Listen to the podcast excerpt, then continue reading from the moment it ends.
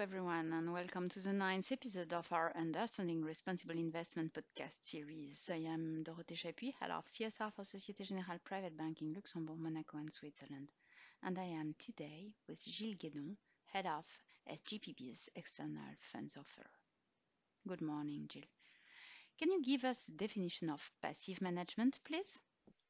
Passive management occurs when the portfolio construction process is not based on the intervention of an asset manager as opposed to active management where the choice of investment is based on a manager's conviction. Passive management mainly covers index funds that exactly replicate the composition of and behavior of market indices. Among these index funds, there are those that can be traded continuously on the market and which are called ETFs, exchange traded funds. These ETFs replicate all kinds of market indices on the main asset classes, stocks, bonds, and money markets. Very well. I think there is a debate to classify such funds as responsible investments. Could you please tell us why? Yes, there is a debate because of their very nature. When responsible investment first emerged, some management professionals did not recognize their status as socially responsible products. The reason put forward was that portfolio construction was not a choice that took into account extra financial criteria. In passive management, the care factor in portfolio construction is to follow an index as closely as possible. Some also criticize the automation of index management, which, in the event of market excesses, both on the downside and the upside, could be a factor in accelerating volatility. Advocates of responsible passive management explain that one should not look at how the fund's portfolio is constructed, but at how the underlying index is constructed. There is a whole series of indices that are constructed by explicitly taking ESG criteria into account. You can see podcast number three, in which we define these notions. For example, some indices have ESG exclusion filters, or to include minimum ESG scores. There are also indices that target themes, and some of these themes are linked to the 17 Sustainable Development Goals. This is how we can say that passive management, if it does follow a sustainable index, can be qualified as sustainable. The defender of this thesis have seen their position reinforced by the European Commission. As part of its major sustainable finance project, two new sustainable indices are being introduced, the EU Climate Transition Index and the EU Paris Aligned Index.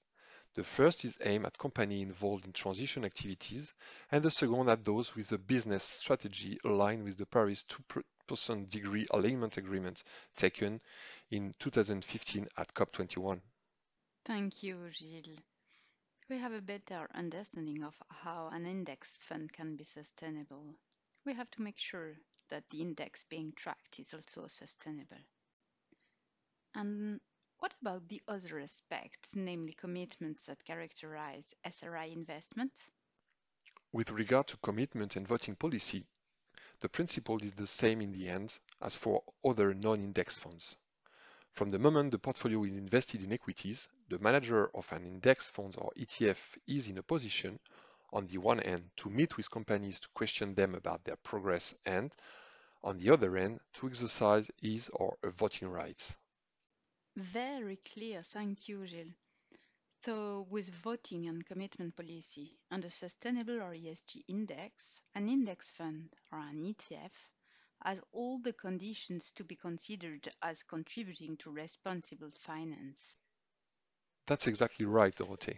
Turning to our offering, Société Générale Private Banking selects ESG ETFs across a variety of asset classes. Our main partner, Lyxor, the asset management subsidiary of Société Générale Group, markets ETFs that have been awarded the SRI label by the French government, as well as the main fund indexed on a green bond index, which has been awarded the Greenfin label by the French Ministry of Ecological Transition. You can see podcast number two, Performance and Labels.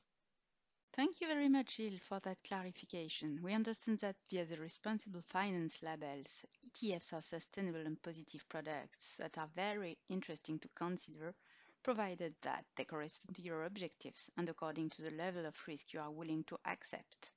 During our discussion, Gilles, you mentioned the notion of the two degrees alignment of the Paris Agreement. These notions will be discussed in a future episode. Thank you very much, Gilles, for answering my questions and see you very soon. You're welcome, Dorothée. I was delighted to be part of this episode and to bring you my insights. Goodbye. This podcast is part of a series of episodes to better understand responsible investment. It's available through our program Private Talk by Societe Generale Private Banking on Spotify and Apple podcast streaming platforms. Subscribe now to be notified when the next episode is released and spread the word. You can find the script for the episode on the Societe Generale Private Banking website www.privatebanking.societegenerale.com.